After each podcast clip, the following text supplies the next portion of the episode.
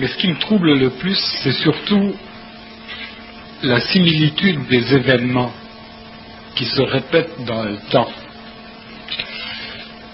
Et je vous ai amené un exemple ce soir. Par exemple, la similitude entourant l'assassinat de deux présidents, les présidents Abraham Lincoln et John Fitzgerald Kennedy.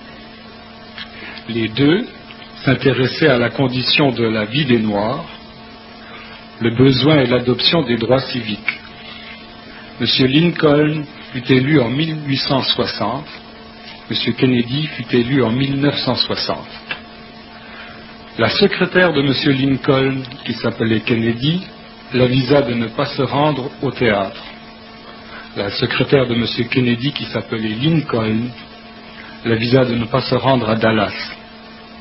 Les épouses des deux présidents ont perdu des enfants durant leur séjour à la Maison Blanche. Les deux présidents ont été atteints un vendredi en présence de leur épouse. Les deux présidents ont été atteints à la tête. Les deux présidents sont décédés sans jamais reprendre connaissance. Leurs successeurs, tous deux s'appelaient Johnson, étaient démocrates, sudistes et avaient servi au Sénat. Andrews Johnson est né en 1808, Lyndon, Johnson est né en 1908. John Wilkes Booth, l'assassin de Lincoln, est né en 1839 et Lee Harvey Oswald, l'assassin de Kennedy, est né en 1939. Booth et Oswald étaient deux sudistes, favorisant des idées impopulaires. Booth et Oswald ont atteint leurs victimes en dépit de la protection des agents secrets. Booth et Oswald furent eux-mêmes assassinés avant la tenue de leur procès, et les deux meurtriers furent assassinés tout en étant sous une forte protection policière. Les noms John Wilkes Booth et Lee Harvey Oswald totalisent chacun 15 lettres. Les noms Lincoln et Kennedy totalisent chacun 7 lettres. Les noms Andrews Johnson et Lyndon Johnson totalisent chacun 13 lettres. Troublant.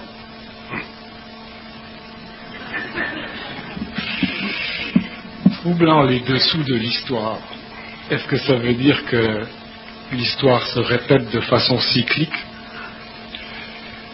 Que le monde n'est qu'un théâtre, toujours semblable dans son scénario, où seuls les acteurs changent, et peut-être un peu le décor? Croyez-vous à l'éternel retour de l'histoire des cycles?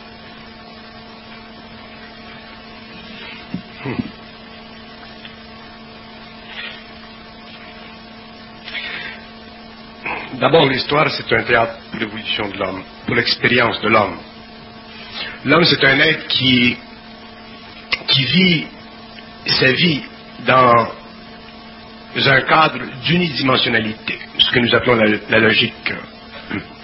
Et la logique ne fait pas partie de la vie, elle fait partie d'une qualité de la pensée humaine, amenée à un très haut niveau de développement par la puissance des sens sur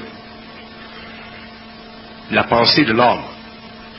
Et des événements tels que celui que vous lisez sont des événements créés à partir de l'invisible pour forcer chez l'homme à se réconcilier avec l'invisible, à se réconcilier avec des dimensions de vie qui ne sont pas sujettes aux lois de la logique, mais qui sont extrêmement organisées sur d'autres plans. Nous, les hommes, nous avons un système sensoriel qui, depuis l'évolution, a fait de nous des êtres de plus en plus enfermés, emprisonnés dans une mortalité. Donc, des êtres qui, pour comprendre cette mortalité, ont développé de plus en plus une forme de logique qui, en confrontation avec des articles comme ceci, force l'individu, force l'esprit, force l'intellect à se plier sous le jugement des événements. À voir autre chose que des coïncidences. Voilà. Et ce n'est pas facile parce que l'homme est un être orgueilleux. Le mental de l'homme, le mental humain est un être orgueilleux. Et l'orgueil de l'homme, euh, ce n'est pas sa faute. L'orgueil de l'homme est issu du fait qu'il est prisonnier d'une troisième dimension ou de trois dimensions, et qu'il n'a pas accès à une autre dimension qui pourrait le libérer de cet orgueil et finalement lui faire voir la juxtaposition des événements d'un point de vue créatif servant l'évolution de l'humanité. Le hasard n'existe pas, euh, vous ne pouvez pas vous ne pouvez pas forcer l'homme à croire que le hasard n'existe pas. Ça fait partie de son expérience. L'homme en arrivera éventuellement à réaliser que le hasard n'existe pas.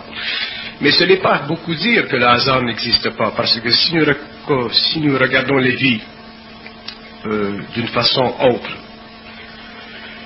que l'habitude que nous avons de la, voir ou de la regarder, nous voyons que le plan matériel, qui est un plan essentiellement spatial,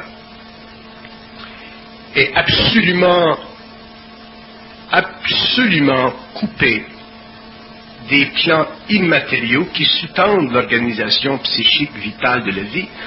Donc, nous les hommes, nous sommes prisonniers de nos sens, et pour en arriver à dépasser cette condition humaine, l'astral, l'invisible ou les plans même supérieurs de la vie, créent des conditions, programment la vie humaine, programment la vie d'une nation ou des individus, afin que ces nations, ces individus, ou les nations à travers les individus pour l'histoire, puissent en arriver éventuellement à un consensus plus universel de la. Et que pensez-vous des thèses d'historiens comme Jean-Charles Pichon, par exemple, qui a écrit plusieurs volumes sur l'histoire qui se répète, l'éternel retour des cycles, où il, euh, il reconnaît à travers ses recherches que les événements qui sont passés il y a 2000 ans se répètent 2000 ans après, mais qu'ils ont déjà existé il y a 4000 ans, etc., par le passé, tout en se déplaçant vers l'ouest. Autrement dit, ce qui est l'Empire romain est aujourd'hui l'Empire américain. Et les mêmes événements, les mêmes personnages reviennent, posent les mêmes gestes de guerre et de, paix à la fois, etc. Le cyclisme, le historique existe dans ce sens qu'il fait partie de la programmation astrologique de la planète, il fait partie de la programmation astrologique des nations, des individus.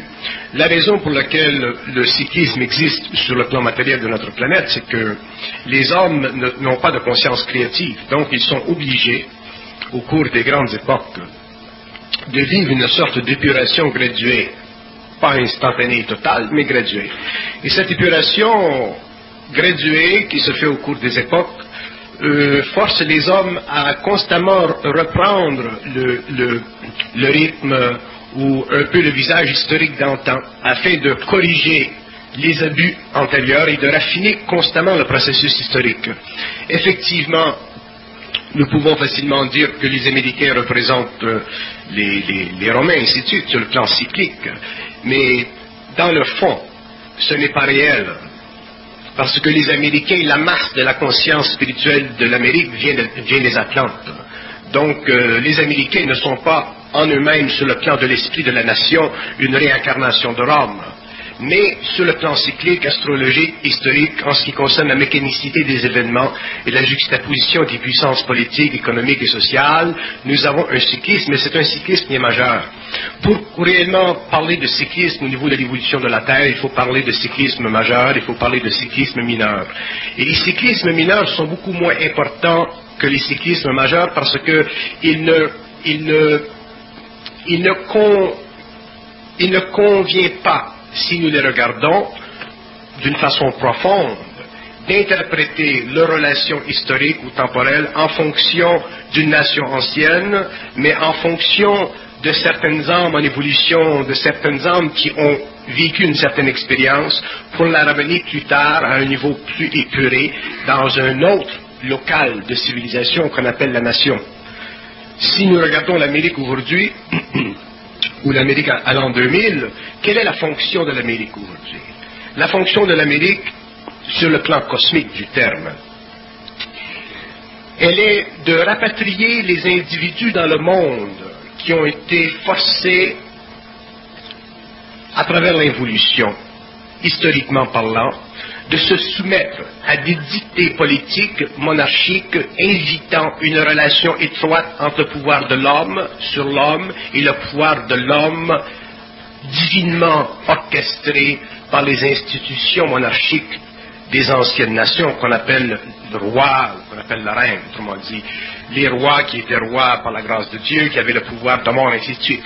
Donc l'Amérique a arraché, si vous voulez, l'esprit de l'Amérique, a arraché à travers la rébellion individuelle ses fantaisies historiques, nationalistes, euh, royales, pour créer dans le monde une nouvelle façon de permettre à l'individu de se donner ou de s'octroyer le droit à une vie plus ou moins libre.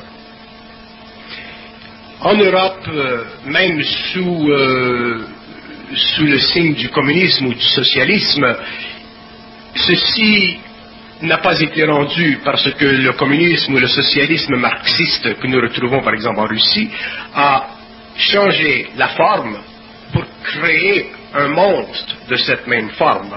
Le parti, le Politburo russe est devenu le siège de la royauté qui a sur l'individu une grande puissance d'intervention, d'influence que nous ne retrouvons pas aux États-Unis. Donc nous avons une polarité historique créée à partir de 1917 jusqu'à aujourd'hui en relation avec le mouvement des Amériques. Nous avons une polarité qui fait en sorte que le peuple américain, si vous voulez, à cause de cette puissance financière, politique, suite et militaire, n'est pas perçu dans le monde comme il devrait l'être.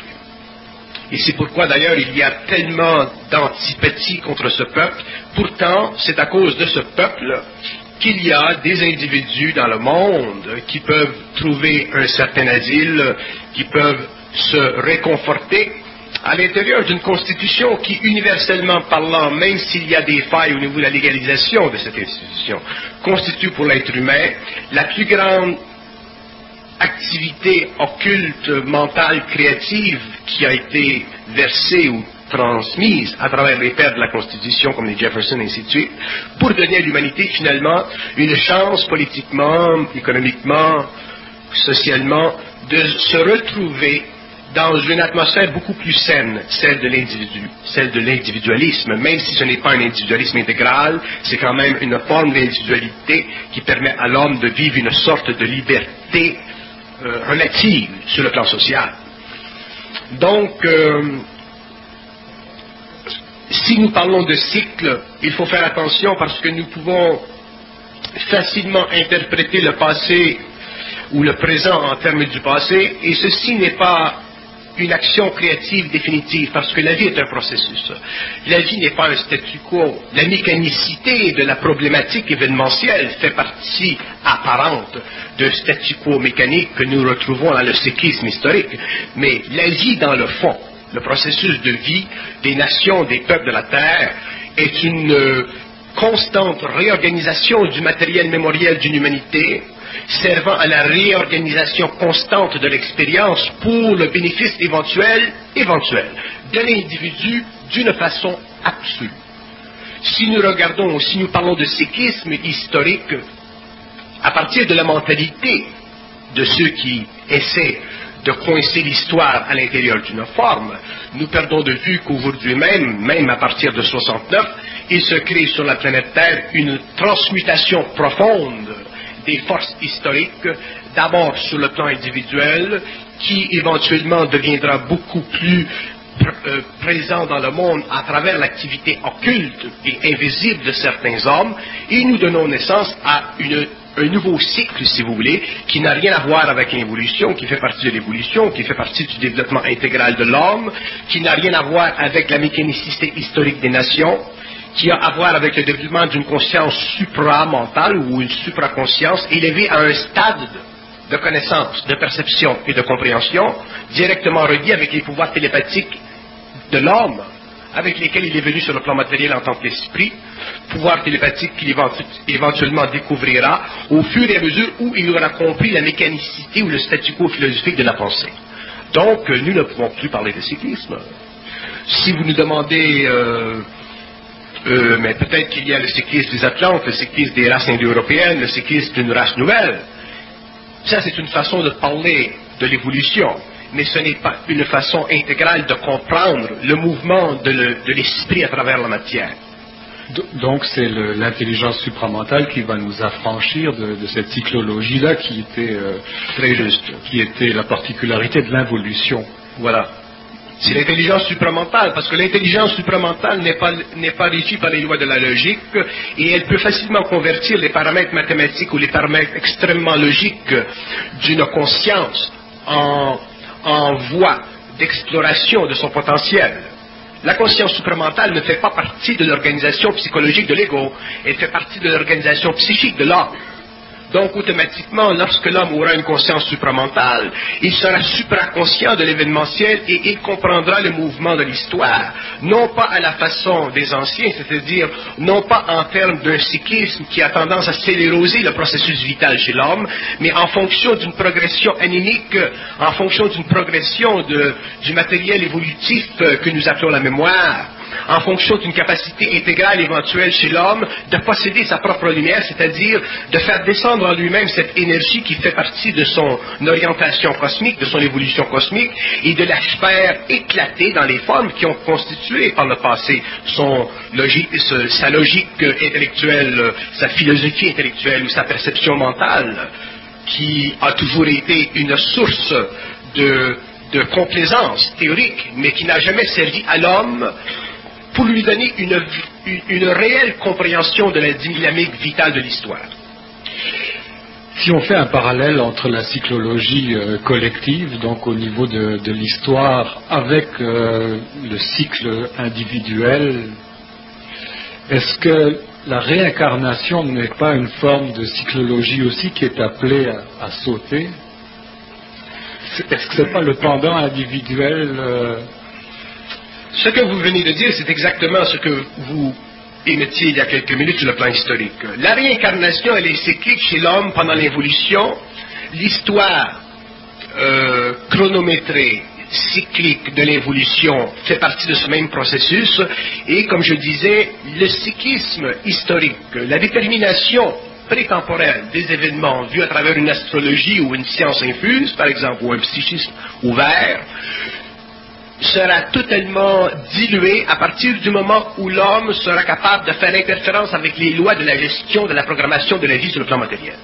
Autrement dit, lorsque l'homme connaîtra une vie suffisamment intense sur le plan mental pour se dissocier psychologiquement de la mémoire, il fera interférence avec la programmation astrale, donc il mettra une fin intégrale au processus historique, cyclique, autant sur la Terre que dans les éthers invisibles. Donc la réincarnation n'existera plus. L'homme n'aura plus à passer de la vie à la mort noire, c'est-à-dire à, la perte de la conscience. Il n'aura plus à devenir simplement module mémoire. Il deviendra une continuité de conscience et il passera du plan matériel au plan intérieur, qui est dans le fond l'habitat naturel de l'homme sur la Terre. L'habitat naturel de l'homme sur la Terre, ce n'est pas le plan matériel. L'habitat naturel de l'homme sur le plan matériel, c'est les terres, et l'homme entrera en, conversion d'énergie, en conscience de cet éther, de, cette dimension, si vous voulez, de vie naturelle, lorsqu'il aura pris conscience de la, de la distance ou de l'illusion ou de la déformation psychologique de son moi à partir de la puissante vibration du monde de la pensée qui est instituée dans son mental à cause de sa mémoire et qui est maintenue en vie par la neurologie génétique de son cerveau, ce qui lui donne en tant qu'être la conscience animale intelligente. Et l'homme est beaucoup plus que ça. L'homme n'est pas un animal intelligent, l'homme est un être. L'homme, autrement dit, pour employer ou pour changer, si vous voulez, les termes de place, je dis que pendant l'évolution, nous avons assisté à une programmation expérientielle d'un type d'animal intelligent que nous appelons l'être humain. Mais l'être humain, ce n'est pas l'homme. L'homme est, un, esprit matérialisé. L'homme est l'homme réel. L'homme est le produit de la distillation à travers différents plans d'énergie d'une essence qu'on appelle la lumière, et cette essence devient manifestement mentalement organisée lorsque l'homme est conscient. Ça, c'est l'homme nouveau.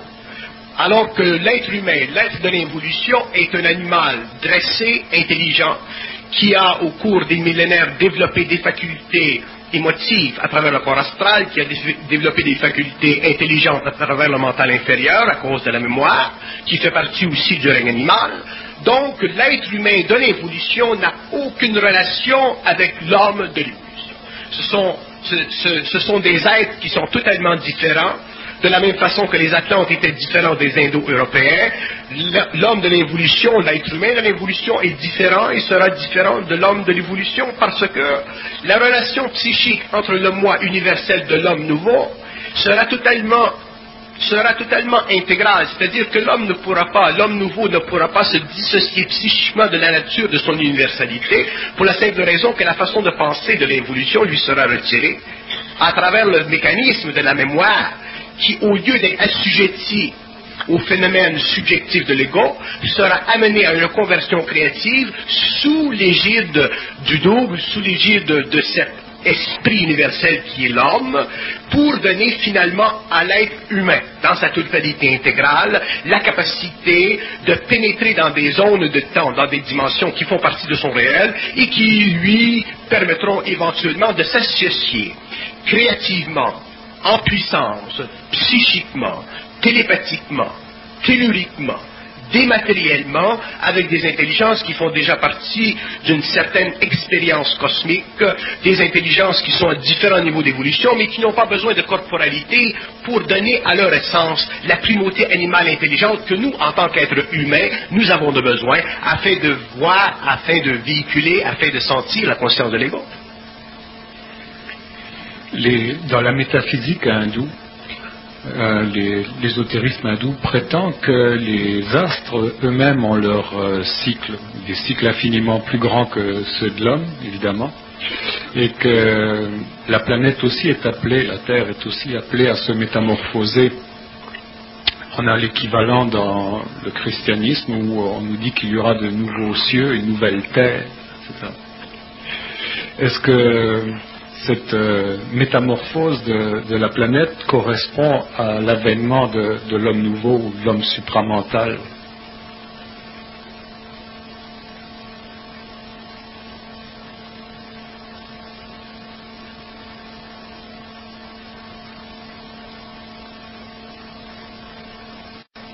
La métamorphose de la planète correspond à l'événement de l'homme nouveau, mais elle ne correspond pas à l'événement de l'homme nouveau en fonction de la matérialité de la conscience planétaire. Est-ce que c'est une condition sine qua non, le changement la Terre avec euh, le changement. Ce n'est pas une condition sine qua non. Le, le, plan matériel de la planète, il a été figé dans les astromanteaux des mondes supérieurs, donc c'est un monde qui est parfaitement organisé, parfaitement développé et qui est capable magnétiquement de se soutenir pendant une très longue période de temps, à moins que l'homme, pour des raisons de bévue ou d'instabilité psychique, détruise sa planète, nucléairement par exemple.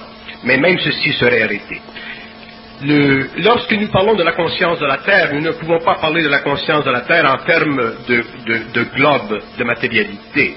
Nous devons parler de la conscience de la Terre en, termes d'éther immatériel, faisant partie de la condition ou de la composition psychique de la planète, et condition psychique qui s'introduit dans l'organisation instantanée de tous les règnes, autant le matériel que le plantaire, que l'animal ou que l'homme. Autrement dit, lorsque l'homme aura accès à l'éthérique, il pourra naturellement infuser conscience dans l'atome, il pourra infuser conscience dans le plant, il pourra infuser conscience dans l'animal, il pourra infuser conscience dans l'homme. Et c'est cette infusion de conscience qui permettra de créer une nouvelle terre, c'est-à-dire ce que, ce que certains initiés ont appelé le paradis terrestre, c'est-à-dire cette terre de conscience activée par la réorganisation systématique de toute la conscience cellulaire de l'homme à partir des plans les plus subtils jusqu'aux plans les plus inférieurs, donc son corps matériel. Ceci, nous ne pouvons pas l'exprimer de façon cartésienne parce que la logique mentale inférieure de l'homme ne fait pas partie de la substance psychique mentale supérieure de l'intelligence. Pour que l'homme puisse entrer dans la convention, dans la réglementation du savoir à venir, pour que l'homme puisse entrer dans la conversion de l'énergie mentale pour la juxtaposition des données événementielles futures, il faut qu'il soit totalement libre de la logique, libre de l'impression mentale subjective de sa pensée, pour finalement s'affranchir émotivement des forces psychiques qui créent dans le, dans le monde de sa pensée des tendances à penser d'une certaine façon. Nous, les hommes ou les êtres humains, nous avons des tendances à penser d'une certaine façon. Et nous savons très bien que sur le plan psychique, sur le plan social, lorsqu'un homme ne pense pas d'une certaine façon et qu'il devient trop vers la gauche, trop vers la, droite, ou qu'il ne correspond pas trop à des idées qui sont historiquement enseignées, surtout dans le passé, on se faisait trancher la gorge. Mais aujourd'hui, l'homme apprendra, avec l'évolution, que plus sa conscience se, se livrera à elle-même, plus il sera capable en tant qu'égo mental, intelligent, d'absorber une nouvelle vibration dans le plan mental de sa conscience. Il pourra commencer à savoir, c'est-à-dire qu'il pourra commencer à pénétrer dans le domaine invisible du mental et aller chercher de l'information qui fera partie de l'événementiel futur de l'humanité, donc ça lui donnera un point de vue, une perspective universelle pour comprendre l'événementiel à travers lequel il devra passer pour arriver à vivre finalement la transformation de ses corps pour éclater éventuellement un jour dans un domaine qui fait partie de l'éther naturel de l'être humain. Donc, euh, le problème avec les, philosophies ou les métaphysiques orientales, c'est que les métaphysiques orientales sont des métaphysiques astralisées, ce sont des métaphysiques spirituelles, ce sont des métaphysiques qui, qui qui font du sens philosophiquement, mais qui ultimement, cosmiquement parlant, supramentalement parlant, en dehors de l'ego parlant, n'ont aucune, aucune valeur. Pour la simple raison que l'homme supramental, l'homme conscient, l'homme qui ne vit pas de la pensée, l'homme qui n'exerce pas le besoin de bénéficier de la pensée pour, pour avoir de la connaissance, sur le plan égoïque, transmute automatiquement la connaissance en une forme éteinte, c'est-à-dire que la connaissance ne peut plus avoir pour lui de valeur parce qu'elle ne représente que les aspects, que les appétits extrêmement élevés de l'astral qui sont, qui sont renversés ou infusés par programmation dans la conscience de l'homme pour lui donner une sorte de perception esthétique de l'infinité, mais à partir d'une forme philosophico-religieuse ou spirituelle qui, d'une façon ou d'une autre, au cours de l'évolution, l'a emprisonné dans une fossilisation, fossilisation tellement puissante qu'elle a fait de la, de la philosophie ou de la métaphysique orientale une chose ou un objet à laquelle on tend. Et l'homme n'a à tendre vers rien. L'homme n'a pas à tendre vers quoi que ce soit, puisqu'il est lui-même universel. Et même le terme universel n'a aucune valeur pour un homme conscient, parce qu'il représente toujours un concept ad infinitum qui a pour but de transférer dans le mental de l'homme une notion infinie d'une particularité indivisible de son évolution. Et ça, encore, c'est une forme. L'homme de l'évolution ne comprend pas, ne réalise pas, tant qu'il sera obligé de penser pour savoir, il sera obligé de vivre un statut secondaire sur le, plan sur le plan cosmique, sur le plan de l'évolution. Sur le plan de l'évolution, non pas simplement des nations planétaires, mais aussi des nations archétypes qui font partie de l'évolution systémique euh, euh, des esprits ou, ou des intelligences qui depuis très longtemps ont laissé le corps matériel parce qu'ils n'en avaient plus besoin. Aussitôt que nous employons un terme, qu'il vienne de l'Occident ou qu'il vienne de l'Orient, aussitôt que nous employons un terme pour définir, avec une sorte d'intransigeance philosophique, la nature du réel, nous sommes obligés de supporter l'émotivité de ce terme et de vivre psychologiquement en fonction d'un besoin, de nous rassasier psychologiquement de l'infinité, et ça c'est une illusion et c'est même une souffrance pour un homme nous autres, nous vivons en, fonction du passé, du présent et de l'avenir, mais est-ce qu'en lui-même, est-ce que ceci n'est pas une illusion? Est-ce qu'il n'existe pas, est-ce qu'il n'existe pas un antitemps?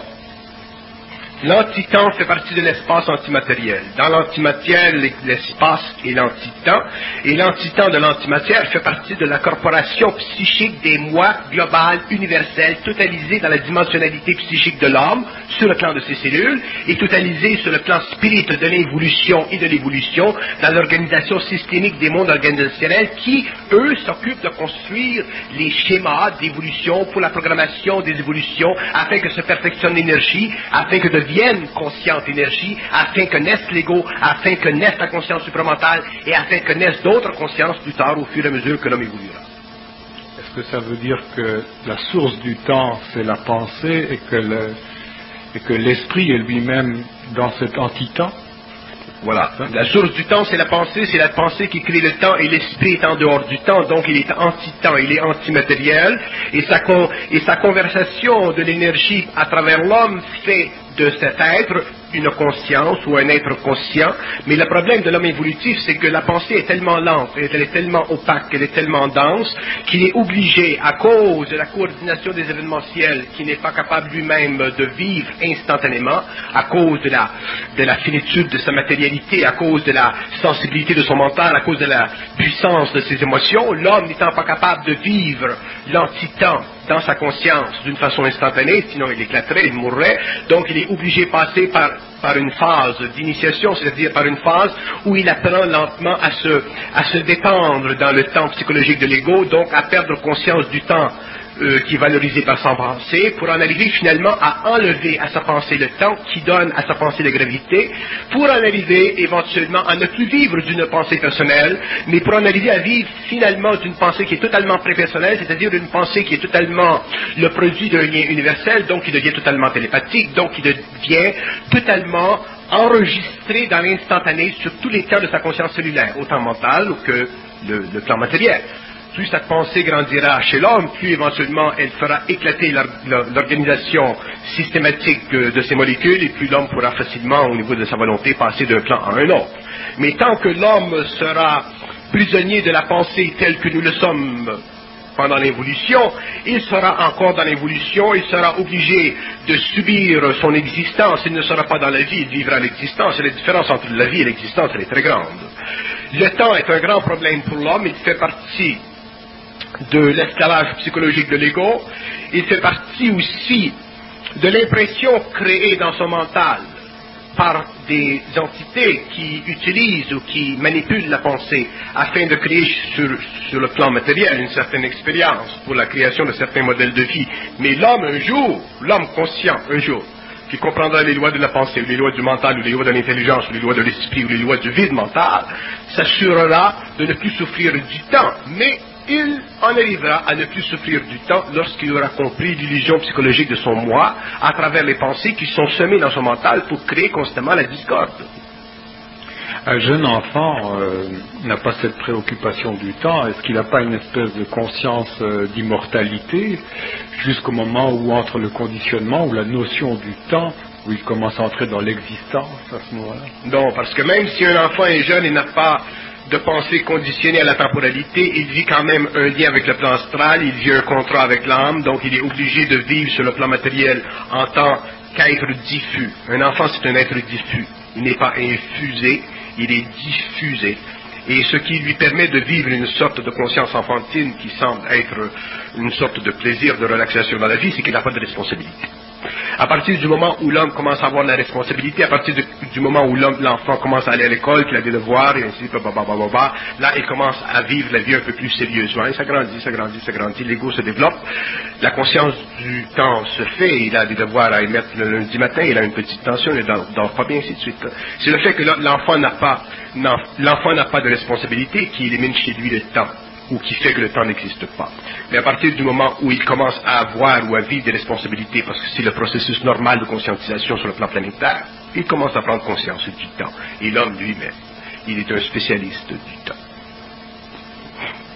Et ce temps qui est le domaine de l'esprit, donc qui, pourrait être en définition de, l'intelligence, cet anti-temps où, où se trouve localisée l'intelligence, je suis pas capable d'aller plus loin. Je vais vous le dire d'une autre façon, pour vous donner une, comparaison plus ou moins valable.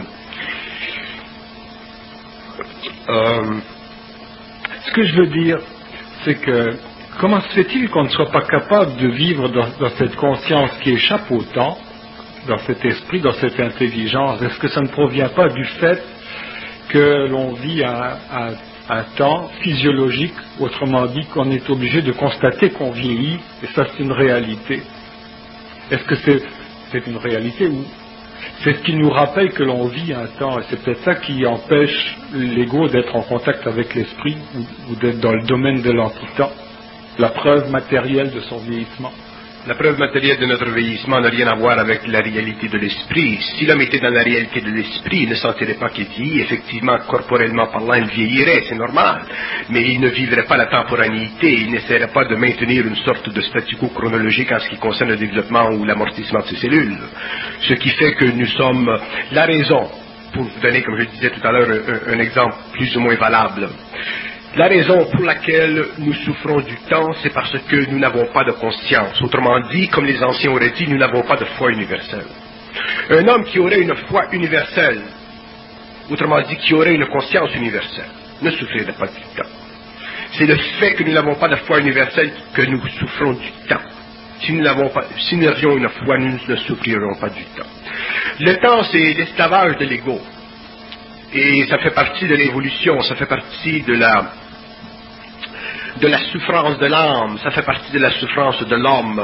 Les âmes sur le plan de la mort souffrent du temps. Le temps, pour eux, c'est l'espace pour nous sur le plan matériel. Donc, le temps converti en dimensionnalité euh, est la même chose. Nous, nous souffrons du temps spatialement parlant parce que nous avons des sens. Les âmes, elles, ne vivent pas sur le plan de la corporalité, donc elles souffrent le temps. Et le temps pour eux, c'est de l'espace, et cet espace est très, est très, infini. Et un homme qui communique avec les entités sur les autres plans voit très bien que leur grande souffrance, c'est le temps. Donc, nous, nous souffrons du temps à cause de notre relation psychique avec le monde de la mort, et nous souffrons aussi du temps à cause de notre incapacité sur le plan humain, sur le plan matériel, de, de, de donner à notre créativité la dynamique ou la rythmique que nous voudrions qu'elle ait parce que nous sommes retenus par les forces astrales en nous. Mais si nous étions conscients, si nous étions en unité intégrale avec notre double, notre réalité, nous ne souffririons pas du temps. Le temps n'aurait aucune valeur pour nous. Donc, le concept de la mort n'existerait pas, euh, la souffrance du vieillissement n'existerait pas, rien de ceci n'existerait. Mais il est évident que tant que l'homme n'a pas accès à l'éther, tant que l'homme ne, peut pas pénétrer ou n'a pas l'expérience de cette dimension, il ne peut pas de façon absolue vérifier sa, sa réalité. Mais l'homme, l'homme nouveau ne sera pas donné de vérifier la réalité de l'éthérique tant qu'il n'aura pas finalement construit la réalité mentale de son intelligence supérieure. Sinon, l'homme ne pourrait pas évoluer au niveau de la transmutation, parce que lorsqu'on a vu, on n'a plus, plus de doute. Mais ce n'est pas parce qu'on a vu qu'on n'a plus de doute que les corps se transmutent. Donc, pour que le corps se transmute et pour que l'homme puisse passer du matériel à l'éthérique, il faut qu'il y ait conversion intégrale de son mode de, de, pensée, de sa façon de penser. Évidemment, la façon de penser de la monde oriental, elle est beaucoup plus souple, elle est beaucoup plus, plus raffinée, si vous voulez, dans sa métaphysique que dans le monde occidental. De notre côté, elle est piégée par les mêmes choses que l'homme de l'Occident, dans ce sens que le piège de l'homme occidental, c'est la logique, c'est le matériel, et le piège de l'homme oriental, c'est la spiritualité. C'est la même chose. Être en Orient ou être en Occident, nous sommes dans un cas ou dans l'autre, dans la merde.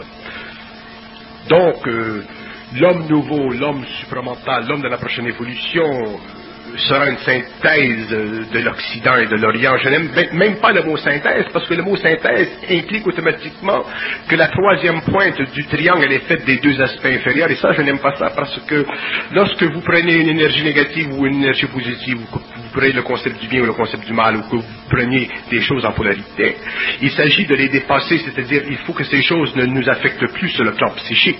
Donc, nous pouvons parler de synthèse parce que synthèse implique nécessairement conversion de deux pour en former finalement un troisième. Mais ce n'est pas conversion de deux pour former un troisième, c'est conversion, c'est transmutation de deux pour les éliminer complètement de la conscience du troisième.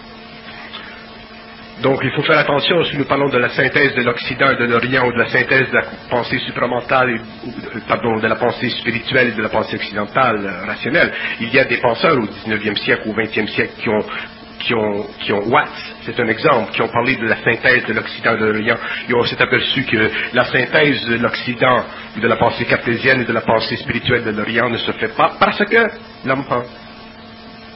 C'est comme de vouloir réunir la religion et la science. Voilà, voilà. Il ne s'agit pas de les réunir, il s'agit de les dépasser.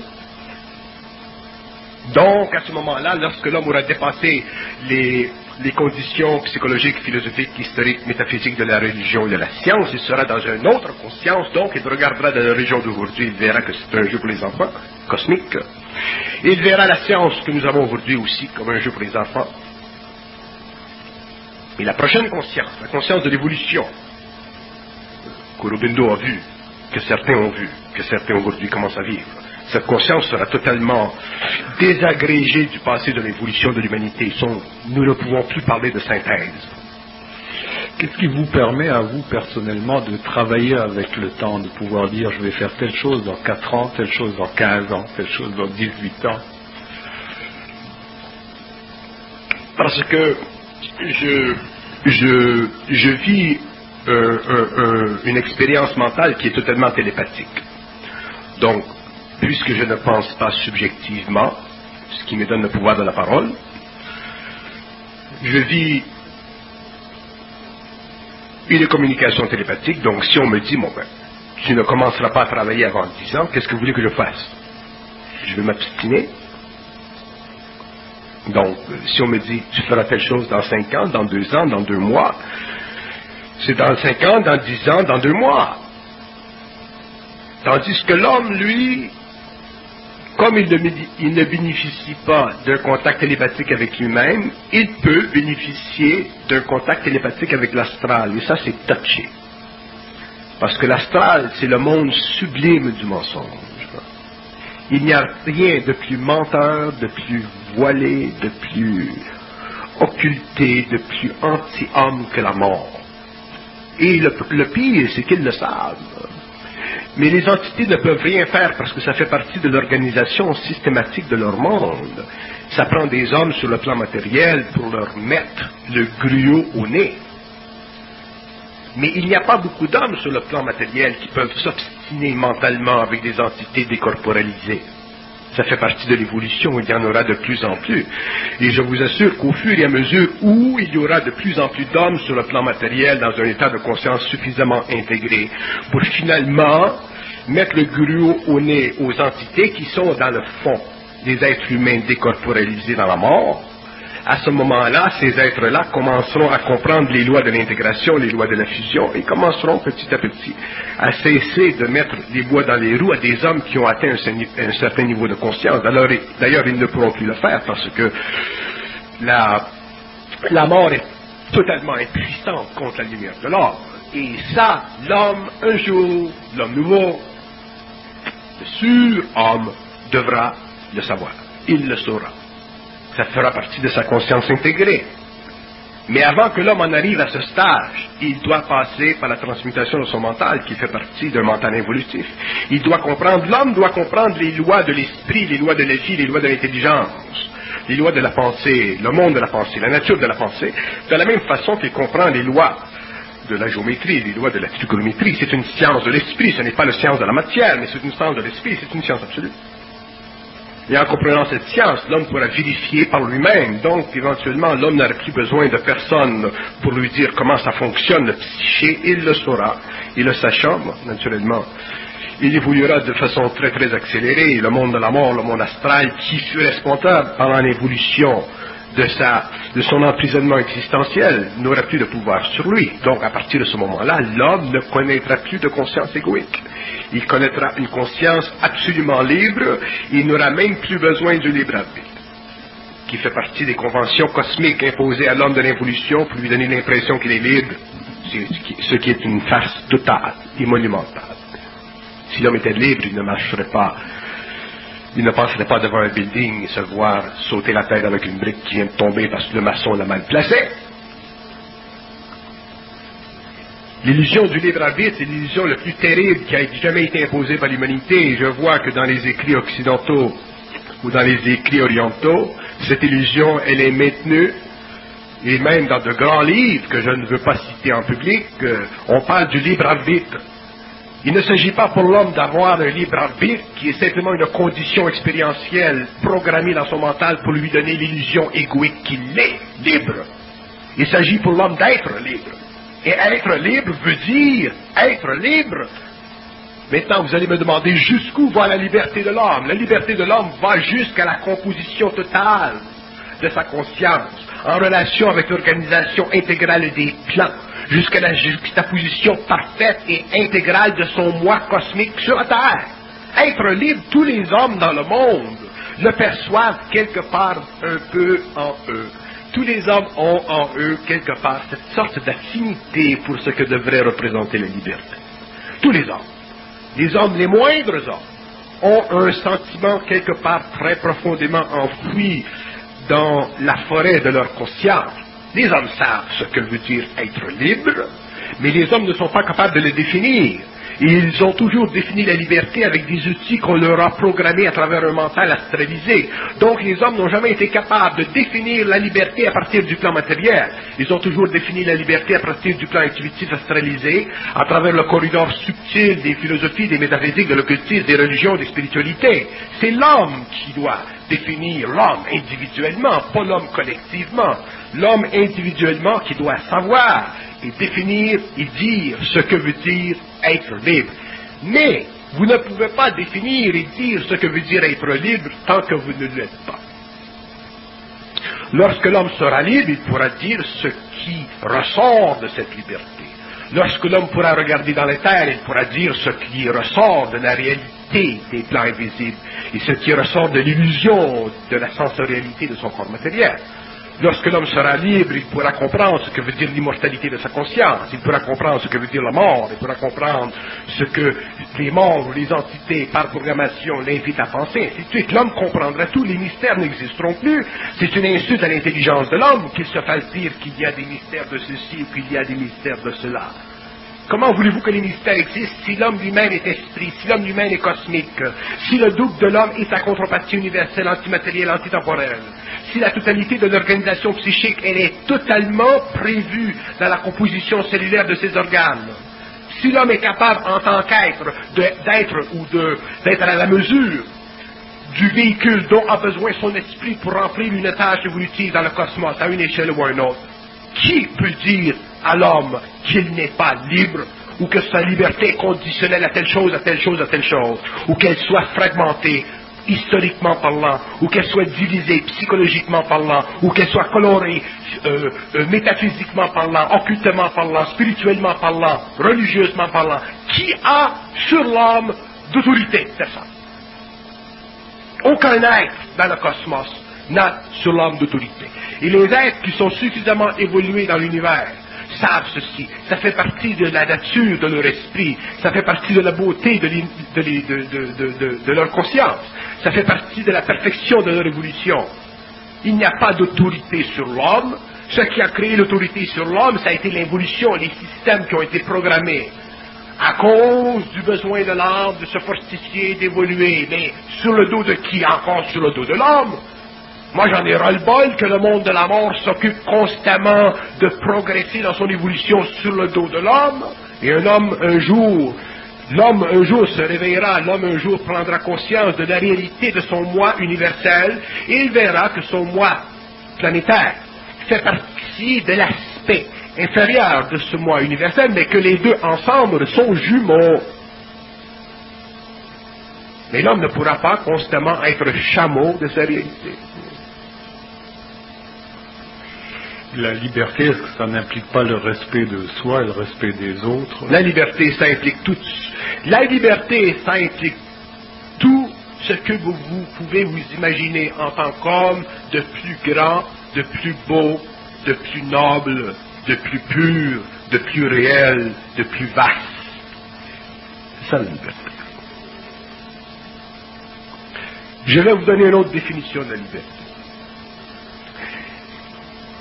La liberté, c'est la capacité de la vie de se rendre disponible à l'homme pour que l'homme puisse se rendre disponible à elle. Qu'est-ce que vous voulez de mieux Ça, la liberté. Vous en voulez là Je cherche à situer l'ego là-dedans. L'ego, c'est une lentille. L'ego, c'est une lentille. Comment voulez-vous que je boive ce verre d'eau s'il n'y a pas de verre? L'ego, c'est le verre. La lumière, c'est l'eau. Les deux sont un. Ils forment un. Nous, les hommes, nous voulons savoir qu'est-ce que c'est de l'eau. Nous voulons savoir qu'est-ce que c'est le verre. Pour étudier le verre, il faut enlever l'eau.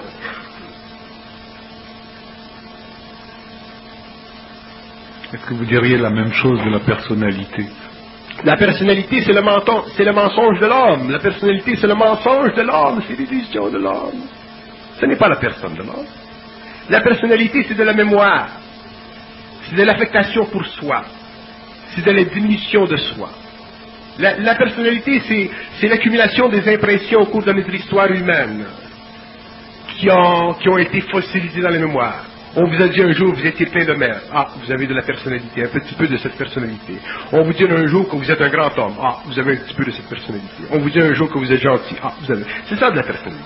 On vous dit que vous êtes intelligent. Ah, c'est ça de la personnalité. La personnalité, c'est de la fumée. Ça n'a rien à voir avec la personne, ça n'a rien à voir avec l'esprit, ça a à voir avec la réflexion de l'ego incapable de vivre, de supporter le vide de sa grande conscience, c'est-à-dire de sa grande lumière, c'est-à-dire de sa grande réalité, c'est-à-dire de son grand vide, de son infinité. C'est ça de la personnalité. En contradistinction avec de la personne. Dans de la personne, il n'y a pas d'égoïcité. Il y a de la puissance créative, il y a l'énergie de l'intelligence qui passe, mais il n'y a pas de réflexion égoïque, il n'y a pas d'être-té évolutive, il y a simplement de l'être-té évolutive il y a de l'unité, il n'y a aucune division, il n'y a aucun partage de valeurs. L'homme qui est dans sa personne n'est pas sur le plan matériel, il est sur un autre plan, mais il se sert du plan matériel pour bénéficier de cette énergie à un niveau d'expérience qui convient à l'évolution de sa personne matérielle. Qu'est-ce que vous voulez que je vous dise? Donc, euh, Vivre de l'intelligence, c'est vivre un vide de pensée. Vivre de l'intelligence, c'est apprendre petit à petit à vivre de moins en moins des mensonges de l'ego. Et l'ego, il est très, il est très intelligent, il est très, il est doué pour la, pour la, pour se jouer des tours. L'ego, c'est un, vous savez, l'ego, c'est un, c'est comme un clown. Il se joue des tours, il pleure, il rit, parce qu'il écoute ses pensées Parce qu'il vit ses pensées, il ne les écoute pas.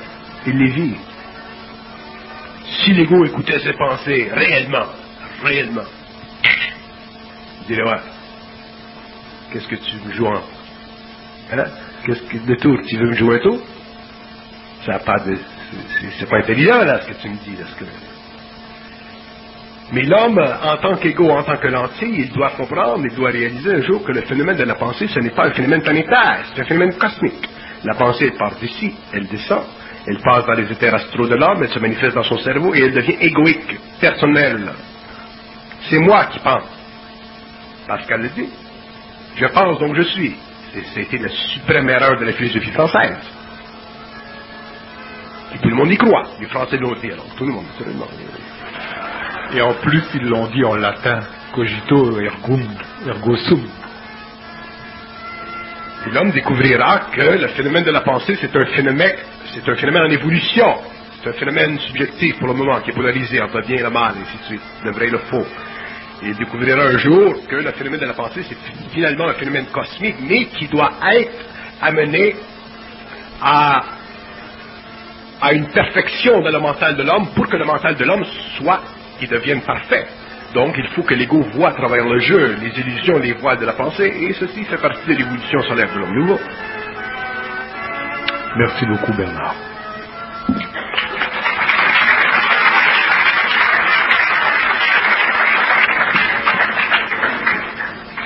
On fait une pause d'une demi-heure.